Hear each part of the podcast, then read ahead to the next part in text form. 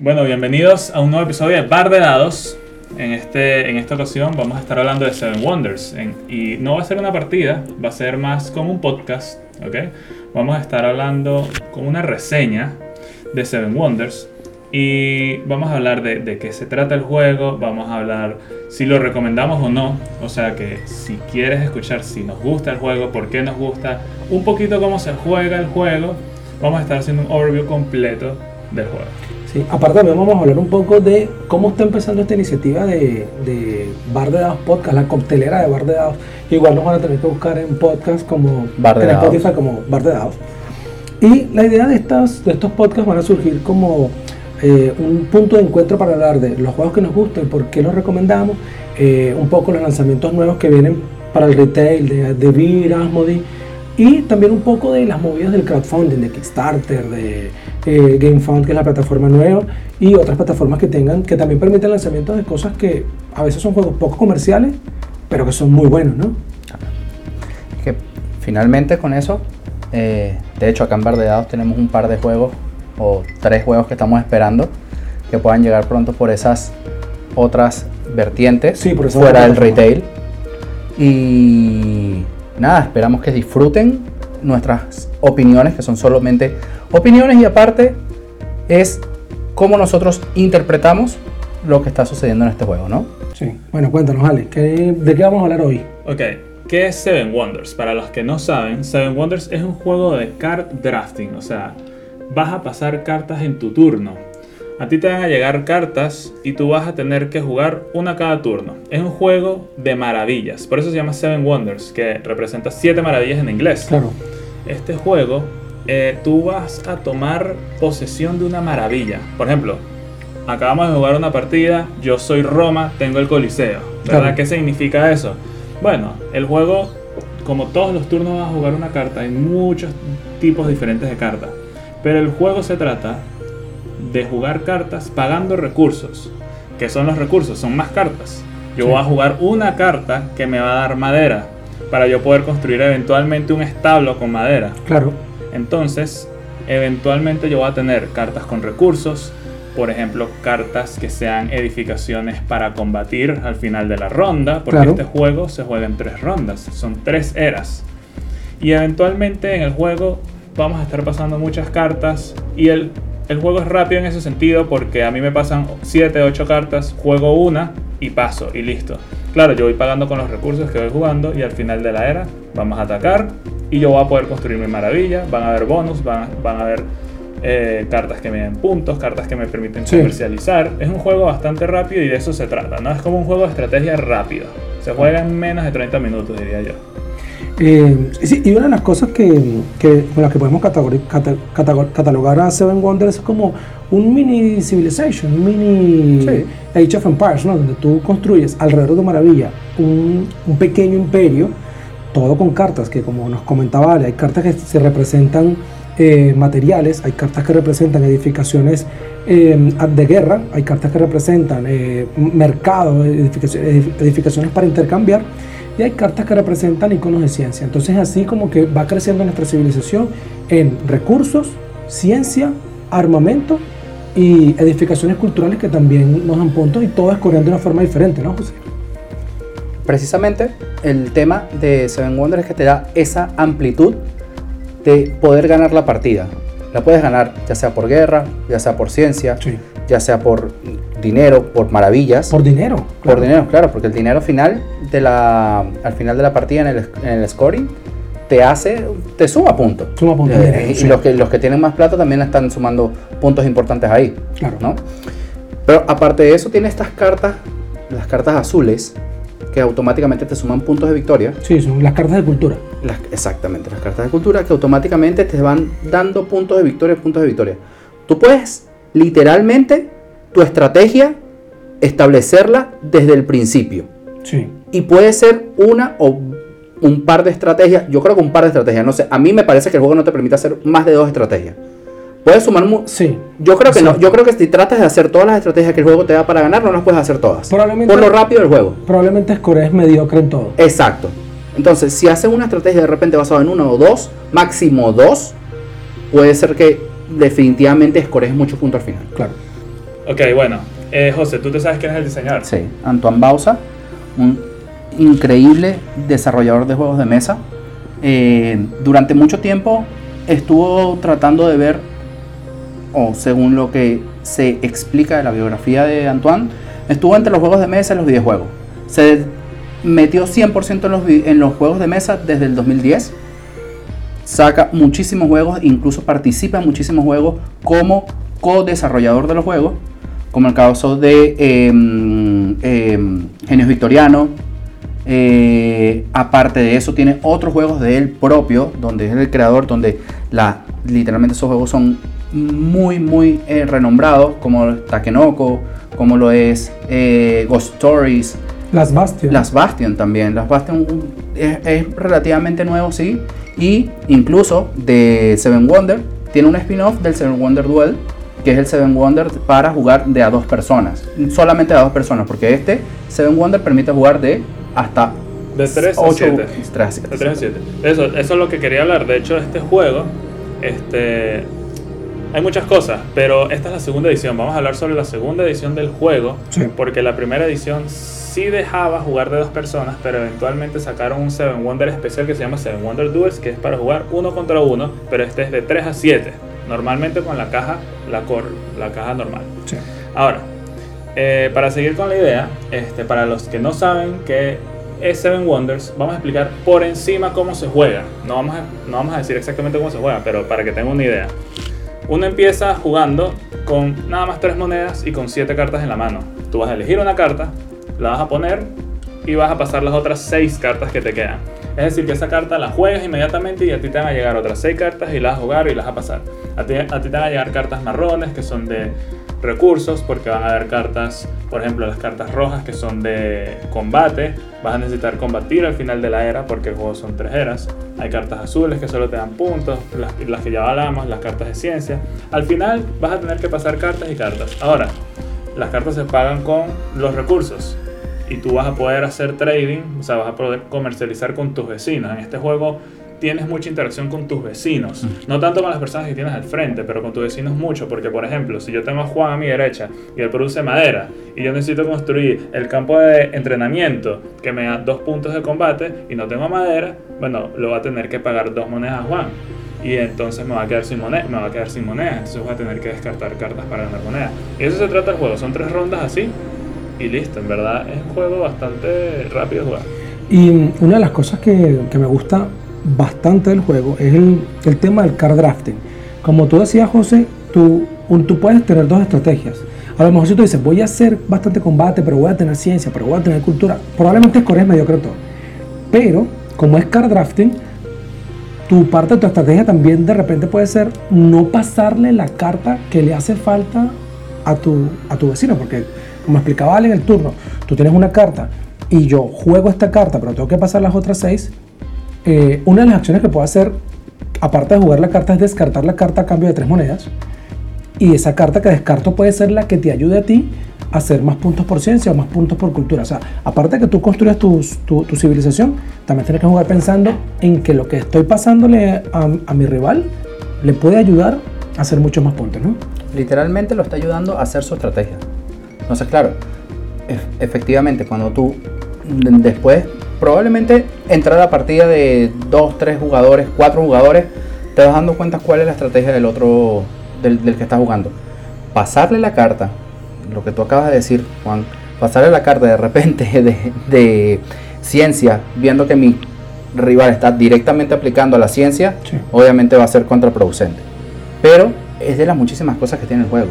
O sea, ganamos particularmente una de las cosas que tiene el juego y una de las mecánicas que tiene el juego de la, la- la parte de la batalla, donde peleas con tus vecinos, literalmente tu vecino, el de la mano derecha, mano izquierda, ganas o pierdas, o sea, vas sumando puntos o vas restando puntos Sí. en la partida normal. Porque aparte tenemos después expansiones que van dando cosas adicionales como que de repente, aunque puedas haber perdido, asumen puntos de puntos Sí. negativos tus vecinos. Claro. Entonces, ahí el juego lo hace demasiado atractivo, pero una de las cosas que yo creo que el juego lo hace tan interesante es la particularidad que es muy rápido. Sí. Es un juego muy rápido, un juego que podemos jugar cinco personas en media hora. Sí, media hora sí, máximo. fácilmente.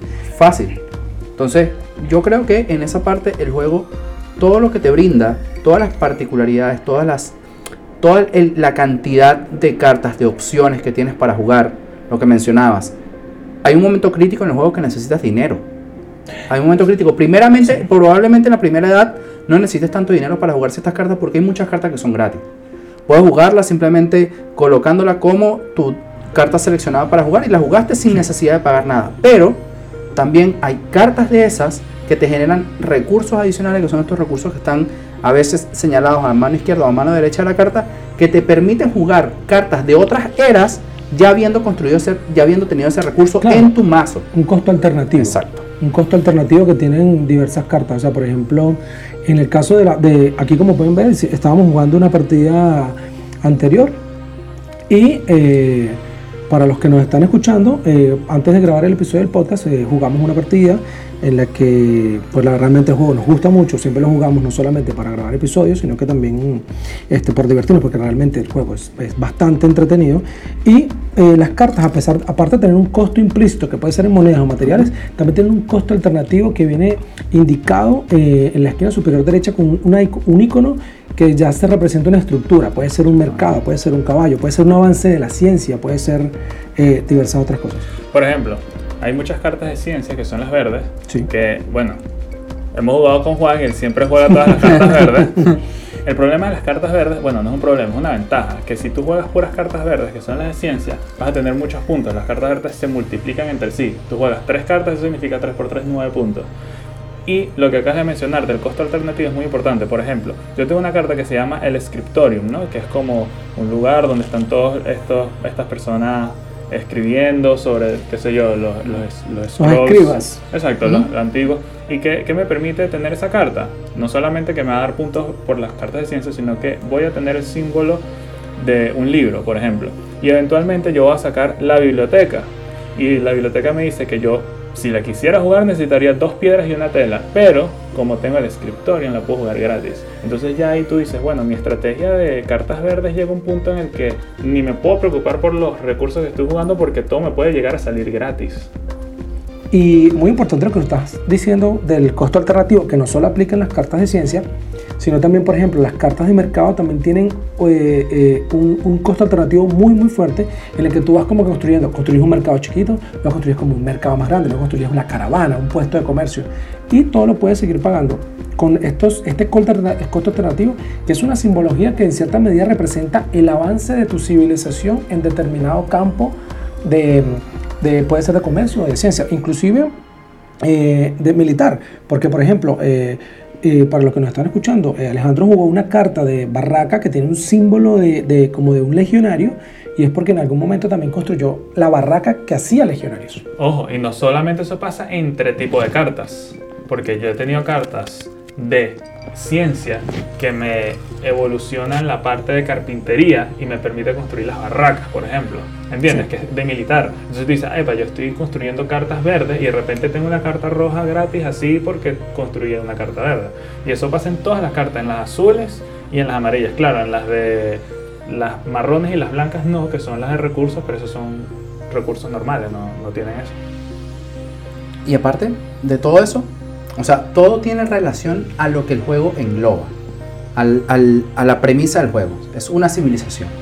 Tú puedes estar creciendo constantemente en tecnología, en, en ciencias, pero independientemente, eso es lo que tú mencionabas, lo que mencionamos hace un segundo, es que te van dando una cantidad de recursos que te van a permitir que tu, que tu em, Civilización. civilización, exacto, crezca de una manera probablemente mucho más aunada o mucho más eh, de, llevada al costo-beneficio. Claro. Porque lo vas a poder construir muchísimas cosas de repente con los, eh, con los costos, perdón, con los recursos adicionales que te da la carta. Claro, los costos alternativos. Bueno, Exacto. entonces, realmente llegamos al punto en el que, ¿qué nos gusta del juego? ¿Verdad? Sí. Porque hemos hablado cómo se juega, de qué se trata, ¿qué nos gusta? A ver, empiezo porque, mira, puedes tener demasiadas estrategias, ¿ok? O sea, en, un- en una partida puede ser tratar totalmente diferente. Incluso tú pudieses tener la idea de que, bueno, en est- esta partida voy a jugar puras cartas verdes porque a Juan le ganó. y yo intento hacer eso y no, no, no pude. Pero hay veces en que te salen unas estrategias que te dicen, bueno, yo no sé si voy a ganar y resulta que tienes muchísimos puntos. Ahora, eso me gusta porque realmente es bastante impredecible las partidas. ¿Qué me gusta del juego? ¿Qué es lo que más me gusta? Aparte de que me, gusta el arte, de hecho, para los que nos están viendo y no, bueno, los que nos están oyendo, tú tienes un pequeño mat de una cartulina como de 20 centímetros más o menos, que por delante está tu maravilla de día y por detrás la maravilla de noche. ¿Y qué pasa? Tú puedes construir la maravilla en ciertos pasos. Hay unas maravillas que se construyen en dos, tres o cuatro pasos y cada vez que construyes un pedazo te da cierto puntaje. Lo interesante es que los ambos lados se juegan parecidos, pero parece que hay una pequeña dificultad entre ambos lados. ¿Qué me gusta también? Me gusta que el juego es rápido, especialmente eso, porque es un juego de estrategia rápido. No es un Eurogame que te puede tardar 3 horas, no es un juego de estrategia que te puede tardar 2 horas. No, es un juego de estrategia que te dura media hora y vas a querer jugar otra partida. Nunca vas a poder jugar una sola partida de Seven Wonders. Eso es lo que me gusta. Eh, a mí particularmente me gusta de Seven Wonders, eh, que es como, como comentábamos en un principio, es como un mini, mini juego de, de civilizaciones donde sí sientes que tu civilización creció, sí sientes que construiste algo que se desarrolló, que es militarmente fuerte o es científicamente fuerte o es muy buena comerciando, pero se nota en el juego y se siente en el juego. Eh, me gusta mucho el card drafting. Todos los juegos que tengan card drafting particularmente me gustan mucho, pero este en particular afecta muy, muy, muy directamente la partida. Hay otros juegos que tienen card drafting, eh, por ejemplo, la variante que tiene Terraforming Mars, donde hacemos un card drafting en cada era, en cada, en cada era de terraformación, pero las cartas que nos pasamos probablemente no sean tan determinantes como si lo son en Seven Wonders. Eh, me gusta el tema de la velocidad del juego. Es, de- realmente es un, es un juego que se, muy, que se disfruta, te mete mucho en tensión y es muy rápido. Y lo último que yo pudiese decir es que es un juego con el que puedes iniciar a tus amigos o las personas que de repente no son tan fanáticas de los juegos de mesa a empezar a jugarlos. Puedo decir lo que no me gusta del juego, no me gusta que Juan gane todas las partidas que jugamos. Jugando pero, con las cartas verdes. jugando con las cartas verdes. Pero fuera de eso, eh, me parece que el juego también, aparte de eso, hay una cantidad de puntos también que se van escoreando durante va, durante vas jugando el par- la partida que pueden eventualmente parecer irrelevantes, pero que te van a dar muchos puntos, ¿no? Están estas cartas de los las cartas moradas, que son las Gremios. cartas de los gremios. La carta de los gremios finalmente, si las sabes jugar, o sea, si las juegas en un momento puntual de la partida, o sea, normalmente se juega en la tercera era, pero dependiendo de cómo las puedas jugar, puedes escoger muchos puntos por ahí. Y son puntos que nadie estaba considerando. Sí. Porque tú tienes tu estrategia ya marcada. Eso es lo que me gusta del juego. Me gusta el juego que de repente, aunque tú puedas tener una estrategia bien marcada, aparte puedes dar una sorpresa porque puedes jugar cartas que son cartas que se juegan en ciertas eras que finalmente van a escorear puntos muy positivos. Y, y todo esto lo estamos hablando sin mencionar las expansiones. Que las Claro. expansiones también van a tener su toque y sus particularidades, como nos va a comentar Ale. De hecho, sí, de hecho, ¿qué, qué me gusta? Mira, este juego tiene tres expansiones. Por ahora, la segunda edición tiene tres expansiones. Tiene la expansión de los líderes, la expansión de ciudades y la expansión del- de la armada, que son como los navegantes, la armada. Ahora, nosotros estamos jugando con la expansión de líderes y de ciudades. De hecho, hoy le enseñamos a jugar a una persona y ni siquiera le tuve que explicar que eran dos expansiones metidas en una sola vez. ¿Qué son estas expansiones? Mira, eh, el juego son tres eras, son tres drafts, ¿ok? Ujú. Pero los líderes te añade un draft más, donde te va a permitir jugar un líder cada era y el líder te va a dar un beneficio como si fuese una carta más. El problema es que a veces te quedas sin dinero, no sabes si jugar el líder, pero los líderes, los líderes pueden ser muy fuertes si los juegas muy bien. Ahora, esa es la, esa es la expansión de los líderes. Súper recomendada porque en verdad te añade como, digamos, una era más sin añadirte reglas adicionales, ¿verdad? El- Efectivamente. lo que me gusta de este juego es que todo es simbología. Y tienes los papelitos, los trípticos, donde, ay, se me olvidó que hace este símbolo, lo revisas y en tres segundos ya sabes qué hace. Esa es la expansión de los líderes. La expansión de las ciudades, que es con la que estamos jugando también, son un nuevo color de cartas, las cartas negras. Y realmente esas cartas son como que de todo. Hay de todo. Hay cartas militares, hay cartas de ciencia, hay cartas azules. Es como una es como representan diferentes tipos de ciudades que de repente te llegó una ciudad que no sabías que era, una carta negra que te puede beneficiar o no. No es como que las cartas azules que tú dices, ah, bueno, otra carta azul, no estoy jugando cartas azules, pero te puede llegar una carta negra que no tenías considerado y hay mucha estrategia en base a esas cartas. Y que esas cartas negras que estás mencionando, como se llama esa expansión de ciudades, representa la interacción que tenemos entre las ciudades, entre nosotros. No solo porque esto interactuamos un poco con el marketing, comprándonos algunos recursos a los, a los vecinos que tenemos adyacentes, pero la expansión de ciudades, que son estas cartas negras, y inciden directamente en el resto de los jugadores. Hay cartas que te permiten tú ganar dinero y quitarle dinero a los demás. Hay cartas que te permiten copiar símbolos de ciencia que tienen los demás. Hay cartas que te permiten eh, obtener tu dinero y también darle un poco de dinero a los demás. Son cartas que las, la expansión de ciudades inciden directamente en la interacción entre todos los jugadores. y bueno, no por nada estamos hablando de estos juegos también. Y una de las cosas que tiene es que es el juego más premiado del mundo. Y eso es una de las particularidades que lo tiene, ¿no? Porque es. Anton Bausa saca este juego y automáticamente empieza a quedar nominado durante el siguiente año en todo. todo. Son más de 17 premios mundiales que tiene el juego. No es un juego difícil, es un juego que de repente a lo mejor se ve de muchas cartas, se ve de de muchos temas, de muchos tokens, monedas, em, las piezas de los, de los puntos negativos, pero incluso también llega a ser un poco llamativo el tema del, del scoring. Es una hojita que te trae directamente el juego y automáticamente tienes todo lo que puedes escorear. Exacto. Para los que nos están escuchando, eh, el juego trae la segunda edición. No desconozco si la primera edición lo trae. Eh, sí, la trae. Si la trae, la primera edición y incluso el, el, duel que lo tengo yo también lo trae. Te trae un blog de notas bastante grueso. Sí, sí, generoso. generoso, generoso. De hecho, eh, la caja base te trae un score con todas las posibilidades de escorear en la caja base. Pero las expansiones te traen un librito con la posibilidad de escorear, todas las expansiones. Es decir, yo tengo dos libritos de estos, porque tengo dos expansiones. Y eso me recuerda que no estamos hablando de la expansión armada, no solo porque no la tenemos, pero por algo que no me llamó la atención de esa expansión. Ya, disculpa Durval, antes de que pasemos a qué no te gustó de Armada, ¿qué no les gusta de Seven Wonders?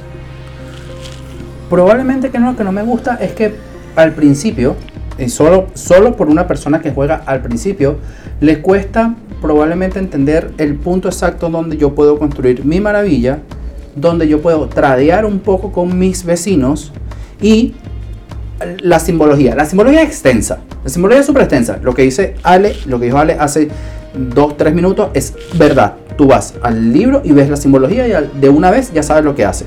Pero es extensa, muy extensa ahí de repente creo que puede ser un poco, particularmente para, no lo menciono para nosotros, que lo hemos jugado ya muchísimas veces y probablemente nos la sabemos muchas, puede llegar a ser un poco confuso, porque es mucha información. Particularmente las expansiones. Exacto. La simbología es bastante eh, ambigua en las expansiones. Yo, siento que la caja base, la simbología como que la puedes agarrar rápido. Por la caja base tiene un par de, las, las expansiones tienen un par de simbologías. Eh, la que te permite jugar eh, una carta del descarte. Si tú ves la carta no eres capaz de inferir que es que puedes jugar una carta que se haya descartado. O la que te permite jugar eh, una carta negra gratis en, todo, en cada era. O sea, la simbología es como que 1, 2, 3 y, un cuadrito negro, pero tú no sabes que puedes jugar una carta negra en cada una de esas eras gratis. Claro, parece como si la simbología fuese tan sencilla que a veces, si ya sabes lo que hace, probablemente no se te olvide, pero hay mucha simbología. Entonces, lo que quería decir de Armada era por qué no me llama la atención Armada. Primero, si jugamos en esta mesa cuatro personas, probablemente juguemos cómodo. Pero lo que no saben es que Armada se juega con un board adicional. Entonces, que cada uno tenga un board más haría como que el juego más grande.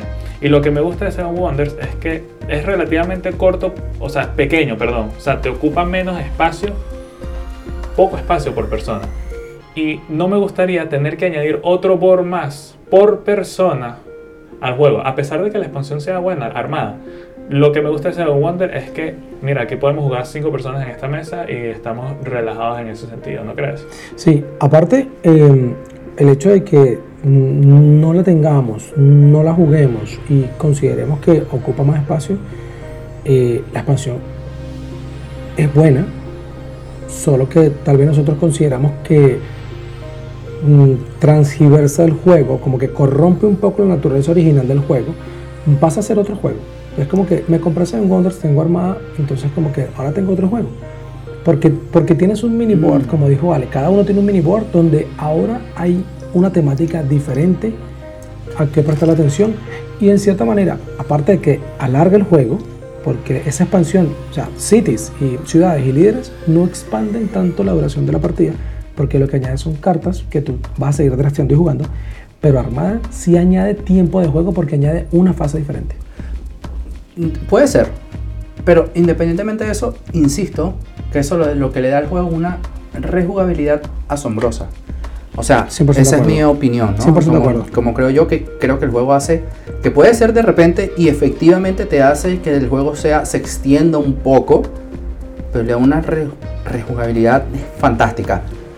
Es lo que creo yo que independientemente dentro de las cosas que pueden no gustarnos tanto de las expansiones y lo que es Seven Wonder es la parte positiva.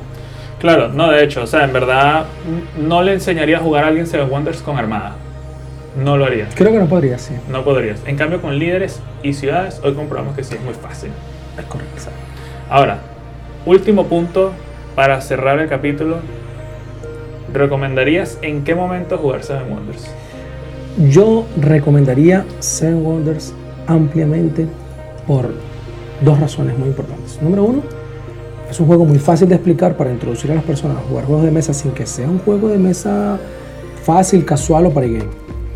Y número dos, es un juego corto. No necesariamente los juegos cortos son buenos o los juegos largos son aburridores. Los juegos largos son súper increíbles. Pero este particularmente condensa esas dos cosas. Es un juego que no es tan sencillo como parece y se puede jugar en media hora.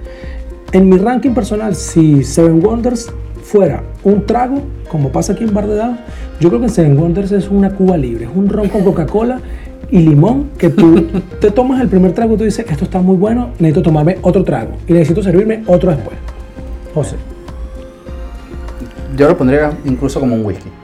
No, uno, no, uno no es ninguno. Uno no es ninguno. Y este recomendado 100%. Es un juego. Es muy fácil de entender. Es un juego que tiene mecánicas muy atractivas para las personas que nunca han jugado un juego de mesa, más allá de lo que puede ser el Monopoly, el Scrabble, etc. Pero es un juego que te mete y te, y te atrae porque las cartas son interesantes, las mecánicas del juego son interesantes y aparte, una de las cosas que hace también el juego atractivo es que cada tablero de, que elige la persona para hacer su maravilla genera en algún momento algo diferente al otro, a tu vecino. Por lo menos mi tablero genera eh, papiro. El tablero de Ale lo que hace es que le da a sus vecinos la capacidad de pagar una moneda menos por el, por el, el líder. Y él paga dos monedas menos. Y el tuyo genera otro recurso. Entonces, esas, pa- ese tipo de cosas hacen que el juego se vuelva demasiado dinámico. Y creo que para una persona que está empezando a entrar en cualquier juego de mesa es un juego muy, muy entretenido. Eso es la cosa que me gusta mucho de Seven Wonders, que lo hace muy entretenido al, mom- al primer momento. ¿Por qué yo recomiendo Seven Wonders? Mira, yo tengo Seven Wonders como uno de mis top juegos en mi ludoteca. Segurísimo porque a mí me dicen, mira, me gustan los juegos de mesa, pero no tengo ninguno, pero quiero un juego como de estrategia, algo interesante. Seven Wonders cegado. O sea, se lo puedo recomendar a todo el mundo porque no, no, no te voy a llegar con un juego súper complicado, ¿verdad? No te voy a llegar con un Eurogame. Pero no te voy a llegar con un party game que lo jugaste y bueno, ya lo jugaste una fiestica y ya. ¿Entiendes? No, esto es un juego rápido, de media hora, de que si quieres jugar algo de estrategia, pero no te quieres lanzar una o dos horas, Sí. sobre todo porque quieres jugar con alguien que nunca lo ha jugado y no te quieres lanzar dos horas explicándole que, ah, bueno, vamos a jugar. No, es un juego rápido. de estrategia, que tiene mucho, o sea, tiene mucha interacción. Y es eso, o sea, que siempre vas a querer jugar más de una partida. Yo diría que esto es como un trago que te gusta mucho y que sabes que con uno no es su- suficiente. Claro. O sea, no, no diría que es un shot porque es como muy rápido, no. Pero diría que es como un buen trago que tú te tomas y dices, bueno, vamos para vamos pa el otro. Vamos para el otro. Exacto. Como, como un pisco sour. Exacto, también. Pico sour, Ah, el pisco sour. Claro, como un pisco sour. A Ale que le gusta el pisco sour. Bueno, entonces, sí, recomendamos un review de este juego increíble. De verdad, se lo recomendamos a todo el mundo. O sea, no, No hay manera de no. exacto, se lo recomendamos a to- todo el mundo. Entonces, esperemos que les haya gustado este, este nuevo episodio, ¿verdad? Más orientado a reviews, recomendaciones y estaremos haciendo más episodios. Gracias por ver este episodio. Si, si nos estás escuchando en Spotify, buenísimo. Si no, también estamos en YouTube y en Instagram. Entonces, síguenos. Esto es Bar de.